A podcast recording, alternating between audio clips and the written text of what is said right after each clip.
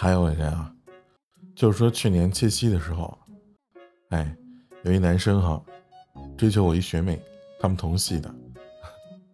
挺浪漫哈。他用九十九根蜡烛在他的宿舍楼下摆了一个心形，哎，听起来很美好，对不对？嘿 嘿，那就大错特错了，哎，只不过啊，他用的那个蜡烛不是那种普通的蜡烛，是那种白色的白蜡的特别粗的蜡烛，没错，就特别粗手腕那么粗的那场面啊岂止是灵异可以形容的呀。